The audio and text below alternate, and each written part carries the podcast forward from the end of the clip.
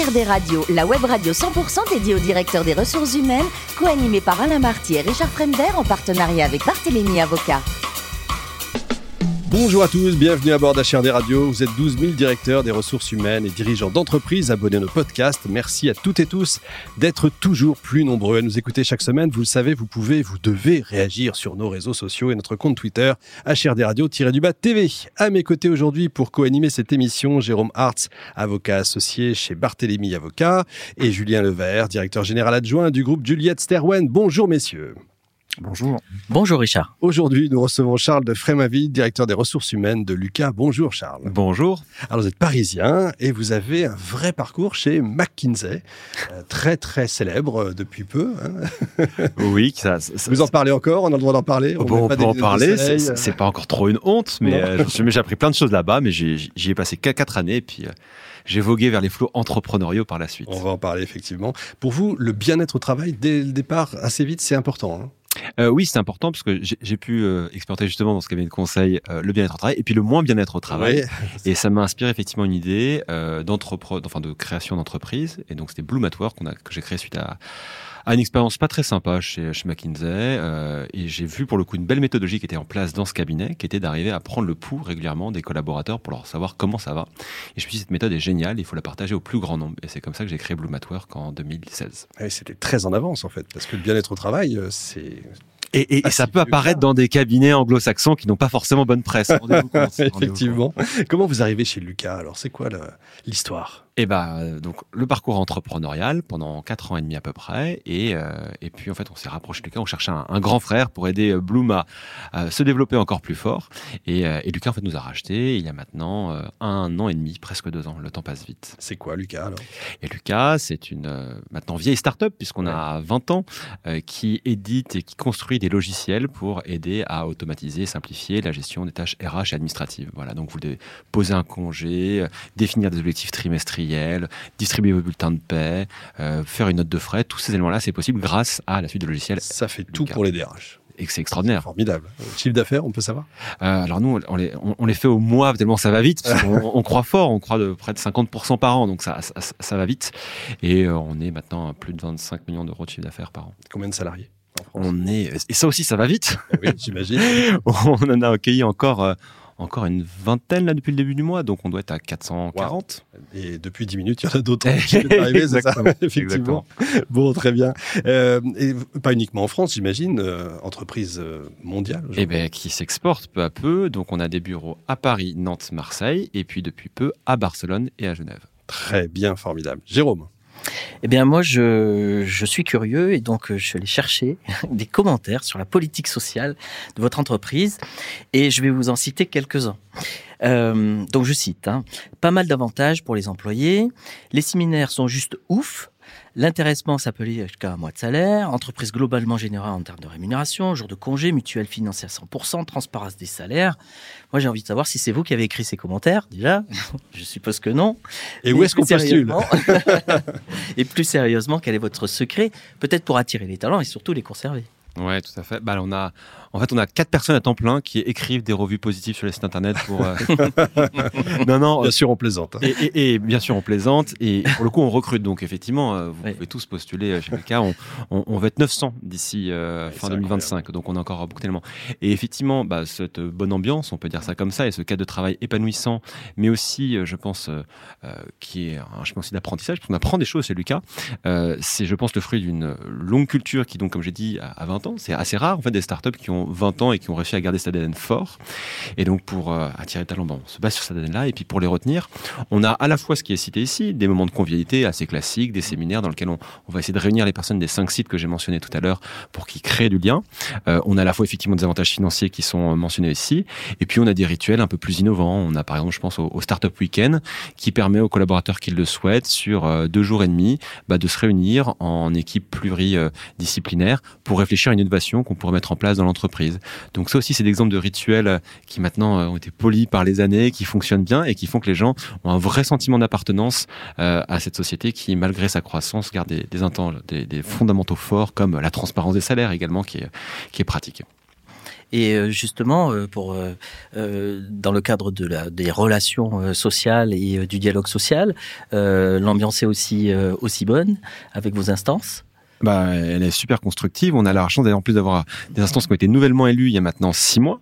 Donc euh, pour nous, c'était quelque chose d'assez nouveau et, euh, et d'assez intéressant. Et on les a impliqués euh, dans, dans différents. Bien évidemment, on les, on les informe, mais on essaie aussi de les impliquer de manière collaborative du mieux possible. Et ce dialogue social, il passe à travers ce type de relation avec les instances, avec aussi, je le mentionnais, bah, la solution donc dont j'étais à l'origine, qui permet aussi de prendre le pouls des collaborateurs en direct via des enquêtes par par email. Et tout ça, ça nous permet d'avoir effectivement un, un climat social. On parle même de de, culture, hmm. en termes qui ne sont plus marque employeur. Voilà, de marque employeur aussi, euh, euh, dont on est fier et, euh, et voilà qu'on souhaite à, ouvrir à tous. Et ils répondent toujours à ces enquêtes euh, par mail, c'est ça? Ah oui, alors ils répondent, on fait ça à peu près euh, tous les mois. Et effectivement, on a plus de 85% de, collaborateurs qui répondent à ces enquêtes. Euh, D'une part parce qu'on a, je pense, un envie, enfin tout le monde a envie de contribuer à l'OCA, c'est une aventure collective. Hein. Tous ces là, c'est bien sûr la vision d'une équipe créatrice à l'origine, moi que j'ai rejoint très récemment et de manière très simple, mais aussi euh, chaque collaborateur qui essaie de co-construire cet environnement-là. Euh, et je pense qu'une des beautés de Lucas, c'est que quand on a une idée, qu'elle semble pertinente, et eh ben on peut la mettre en place et les gens donc osent s'exprimer et faire des choses. Julien. Oui, euh, je m'intéressais justement au rachat euh, de Lucas par euh, donc de votre entreprise. Et la question que je me suis posée en tant que nouveau DRH, c'était de savoir si vous cherchiez à créer un nouveau modèle au regard des deux cultures finalement, ou bien vous, les, gens de Bloom at Work, devaient se réintégrer dans le modèle culturel de Lucas. Alors effectivement, on a été racheté il y a, deux ans. Donc la société Blumatoire qui était plus petite, on était une quinzaine d'employés. Lucas à l'époque, euh, à l'époque, était 250. Donc on a déjà presque doublé de taille entre temps. Euh, nous, on aimait bien cette, euh, notion, la théorie de Hollon, qui est de dire qu'on peut à la fois avoir une culture singulière, qui était la culture de Blumatoire, et puis ensuite la culture globale de Lucas. donc les deux ont coexisté, je pense, pendant un certain temps. Et puis là maintenant, ça fait un an et demi, et, j'ai l'impression que personne entre guillemets, voilà, se sent un ancien Bloomatworkien ou, ou Bloomies, comme on peut le dire, et maintenant tout le monde est 100% lucasien. Je pense que notre volonté, c'était de prendre ce qu'il y avait d'intéressant de la culture de Bloom. Par exemple, l'utilisation de ces sondages euh, collaborateurs qu'on a pu faire, mais tout le monde avait en tête que voilà, la maison mère s'arrêtait Lucas, qu'on va maintenant ramène tous dans le même bateau, euh, et donc euh, bah voilà, on était liés par ces valeurs qui, qui maintenant nous unissent on dirait que c'est toujours une start-up en fait. Hein. C'est une start-up d'il y a 2-3 ans. Quoi. Oui, effectivement, parce que bah, on, est une start-up dans la mesure où également on crée de nouveaux logiciels au fur et à mesure. On a ressorti très récemment un logiciel par exemple pour les besoins de formation des collaborateurs. Mmh. Donc on est toujours dans cette démarche d'innovation, de création. On est si euh, agile comme peut l'être une start-up malgré nos plusieurs centaines d'employés sur nos process pour essayer d'aller vite, pour aller assez bien. Et puis je pense qu'on est aussi un peu une start-up dans l'écoute euh, qu'il peut y avoir. Euh, on est nombreux, mais on est attentif à chacun et c'est un point je pense qui est important chez Lucas également. C'est assez incroyable. Bon, Charles, le plus beau métier du monde, c'est quoi? C'est DRH ou Premier ministre? Oula, euh, non non, c'est, on a voilà. Ça, dépend quand. oui, ça dépend quand, ça dépend quand, euh, mais effectivement on a ah là là, la fonction publique euh, a été un moment un doux rêve dans le cadre de mes études, mais euh, mais j'étais pas prévu à DRH parce qu'effectivement j'ai commencé par bah oui. du conseil de l'entrepreneuriat et puis ensuite. Euh, c'est étonnant d'ailleurs. C'est vrai que je vous ai pas posé la question, mais comment on passe de chef, enfin créateur d'une entreprise qui est racheté à DRH Eh ben on parle précisément de la culture de Lucas et dans la culture de Lucas il y a la notion de la mobilité interne qui est très présente et j'en suis l'exemple presque archétypal mhm. dans la mesure où effectivement je suis passé d'une fonction bah, plus business produit et puis là hop là je suis passé DRH donc on, on a la chance d'avoir beaucoup de parcours euh, assez varié chez Lucas, l'opportunité pour nos collaborateurs de faire des choses différentes et, euh, et pour le coup passer du je vends des choses au DRH, je suis un DRH et éventuellement on vend des produits, c'est assez génial, je dois le dire. J'imagine. Julien, une question. Est-ce que ça veut dire aussi que votre rôle de DRH, il est quelque part éphémère? C'est-à-dire que vous partez du principe que, par exemple, je ne sais pas, dans 3-4 ans, quelqu'un d'autre dans Lucas pourrait vous remplacer et vous partiez faire autre chose dans Lucas? Alors euh, éphémère, ça pourrait presque sonner évanescent. Non, mais enfin, on, est là. Enfin, moi, j'ai la chance de pouvoir m'engager sur le long terme pour euh, pour remplir cette mission. J'ai l'impression d'être un politique pour le coup là, d'être un premier ministre avec Jean qui... Ah oui, tout à fait. Je suis là pour le long terme. Mais mais c'est vrai, euh, c'est vrai. C'est-à-dire que moi, j'adore pour le coup ce, nouveau métier-là. Mais ce qu'il y a de vrai aussi, c'est que la croissance du cas est telle et les opportunités qui vont se présenter sont telles, c'est que je pense que chacun enfin, peut dire que demain il y aura des opportunités qui vont arriver. Et je pense que c'est une des vraies richesses. On a des personnes qui sont rentrées en faisant bah, voilà, du succès pour les clients, enfin donc ce qu'on appelle le customer success, donc être au service du client, et puis qui demain vont se retrouver à faire du produit.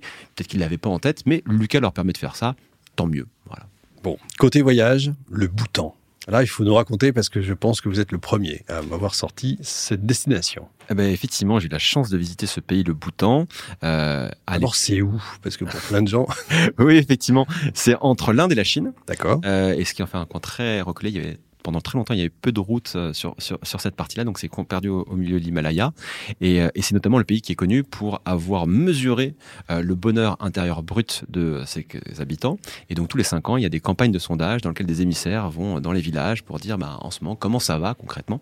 Et donc à l'époque, entrepreneur justement pour mesurer le bien-être des collaborateurs, je me suis dit c'est important d'aller au bout pour voir comment eux mesurent le bien-être de leurs citoyens. Et comment ils font? Et ben alors il leur pose des questions. Oh, c'est assez, assez intéressant là, même de manière plus globale.